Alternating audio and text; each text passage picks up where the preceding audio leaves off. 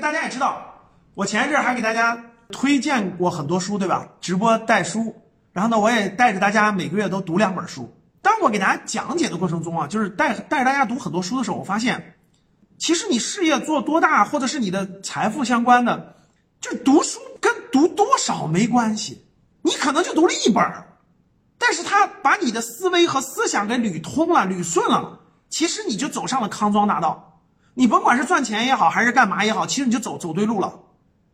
啊，围绕健康也是一样的。你要是读对书了，比如说围绕健康，我们的健康是吧？你只要读对书了，我跟你说，三五本就够了，别的书都不要看，浪费时间。你比如说孩子教育，孩子教育也是一样的，你要读对书了，三五本就够了。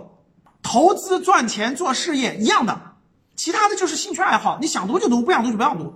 你看我给你们解读书啊，我为啥就不能像那个就樊登呀，或者是有些机构对吧？就是我给你们读那么多书对吧？其实我读的都累，实话实说，我读的都累，我都觉得很多书没用，不是读书没用。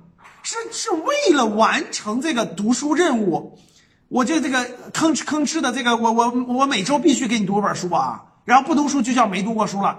我读的都累，真的我读的累，我就觉得有的书其实应该把那个书分分类，比如五星好书、经典好书，那你就必读。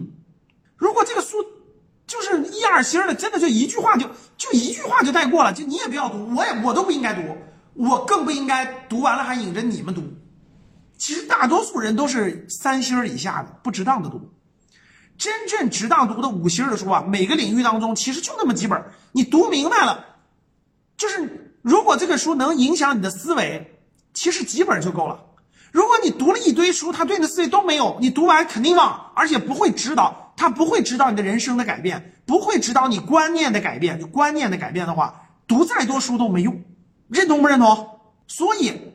宁可花时间精力读经书、读好书、读经典的书，真正能影响思想的书，其他时间宁可去玩儿。我跟你说，都不要瞎读书，这是我很大的一个观点。